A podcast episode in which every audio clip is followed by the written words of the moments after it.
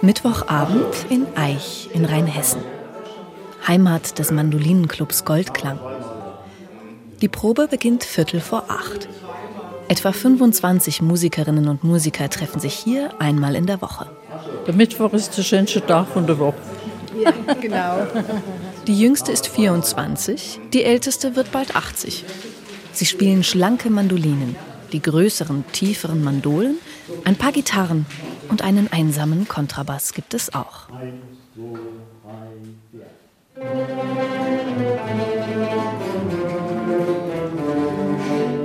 Die klassische Mandoline gehört zur Familie der Lauten. Der Korpus ist mandelförmig und wird mit einem Plektrum gespielt.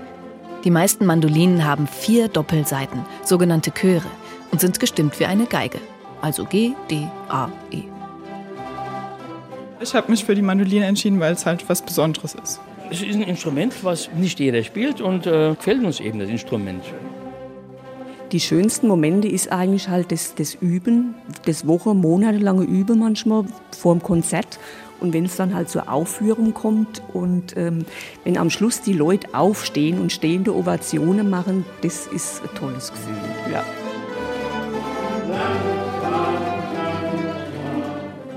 Die Mandoline eroberte Europa in der Barockzeit von Italien aus.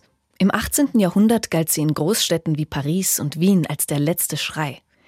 Danach fand die ländliche Bevölkerung Gefallen an dem kleinen und praktischen Instrument. Seither war die Mandoline mal mehr, mal weniger beliebt, geriet in Vergessenheit und wurde wiederentdeckt. Als Instrument in den großen Symphonieorchestern konnte sie sich nicht durchsetzen, aber sie wurde zum Inbegriff von Volksmusik, gerne mit italienischem Flair. Also ich, wenn man Mandoline hört, ist es so Urlaub in Italien am Meer oder Faden durch die Toskana. Also für mich ist es jeden Mittwoch Urlaub. Es ist einfach so ein schöner, zarter Klang und man kann so gefühlvoll mit der Mandoline spielen. Wir haben schon tolle Konzerte gehabt, da haben wir anschließend immer einen drauf gemacht und haben gesungen, getanzt.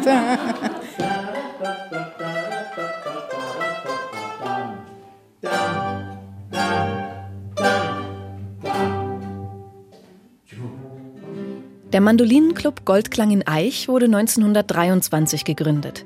Für zwei Auftritte zur Kirchweih im selben Jahr erhielt der Club 68 Millionen Mark. Inflation. Die deutsche Wirtschaft war am Boden. Und die Mandolinenorchester erlebten einen ungeahnten Aufschwung. In den 20er Jahren gründeten sich Vereine in ganz Deutschland. Die Mandoline wurde zum Massenphänomen. Anfang des 20. Jahrhunderts wurde das so zum Instrument der Arbeiterklasse beziehungsweise auch der Naturfreunde, weil wie schon Schubert mit Gitarre wandern ging, ging dann jetzt der normale Wandernaturfreund mit der Mandoline auf dem Rücken wandern. Petra Flur wohnt im Nachbardorf von Eich. Sie ist professionelle Musikerin.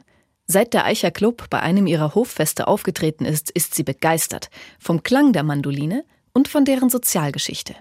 Die war so beliebt, weil sie erschwinglich war, auch für Arbeiter. Außerdem da die sich so in den 20er Jahren in Vereinen zusammengetan haben, wurden die auch noch günstiger und sehr leistbar für die Arbeiter. Die Vereine haben zum Teil die Mandolinen auch gestellt, damit die Leute die benutzen konnten, ohne dass sie sich da jetzt einen Kredit aufnehmen hätten müssen, was ja sowieso zu der Zeit gar nicht gegangen wäre. Die Mandoline gab so den einfachen Leuten die Möglichkeit, an der Musikkultur teilzuhaben, statt nur zuzuhören. Das Repertoire für Mandolinen bzw. Zupforchester wurde größer. Neben Volksmusik und Schlagern wurden auch große klassische Werke, Opernarien und Operetten umarrangiert. Diese Vereine hatten durchaus eine soziale Aufgabe.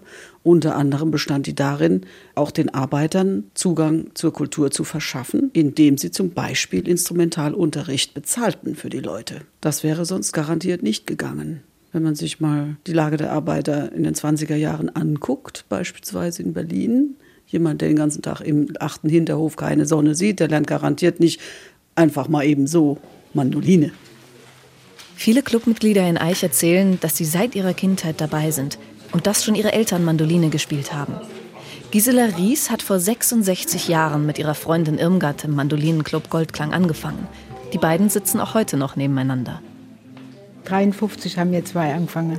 Das war ein billiges Instrument. Früher hat man nicht so viel Geld gehabt und haben halt Mandolin gelernt. Wenn wir Ausflug gemacht haben, und da sind wir auch gewandert und hatten die Mandoline dabei. Da haben wir uns irgendwo hingesetzt und gespielt. Und wir haben doch früher haben wir nicht mal Wanderclub, Mandolinen und Wanderclub geheißen. Doch, das haben wir, Wir haben- haben wir geheißen und deswegen haben wir dann auch Wanderlieder gespielt. Also ich kann die all auswendig. Ich weiß nicht, ob ihr das noch kennt.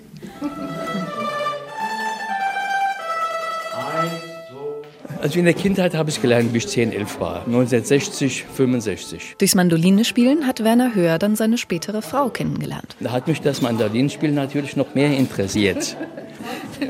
Ja, was soll ich dazu Ihre Mutter hat, ihre Mutter hat Mandoline gespielt, die Tante hat Gitarre gespielt, der Vater hat Bass gespielt. Es war eine musikalische Familie. Ja, ich bin halt damit groß geworden. Meine Mutter hat halt schon als junges Mädel angefangen zu spielen und dann äh, nach dem Krieg anscheinend haben die wieder weiter äh, gespielt und dann mussten wir Jungen ran. Früher war das auch heute so, die Mutter hat Gesangbuch aufgeschlagen, hat Lieder vorgesungen und ich habe mal gespielt und damit hat man das immer mehr gelernt. Heute steht der Mandolinenklang zwar nicht mehr für romantische Wanderungen in der Natur oder ein neues Selbstbewusstsein der Arbeiterklasse. Aber in Orten wie Eich sind die Mandoline und der Mandolinenclub ein wichtiger sozialer Anker für Menschen jeden Alters. Einmal die Woche zusammenkommen und Musik machen. Eigentlich egal, welche Musik. Hauptsache Goldklang, wie man in Eich sagt.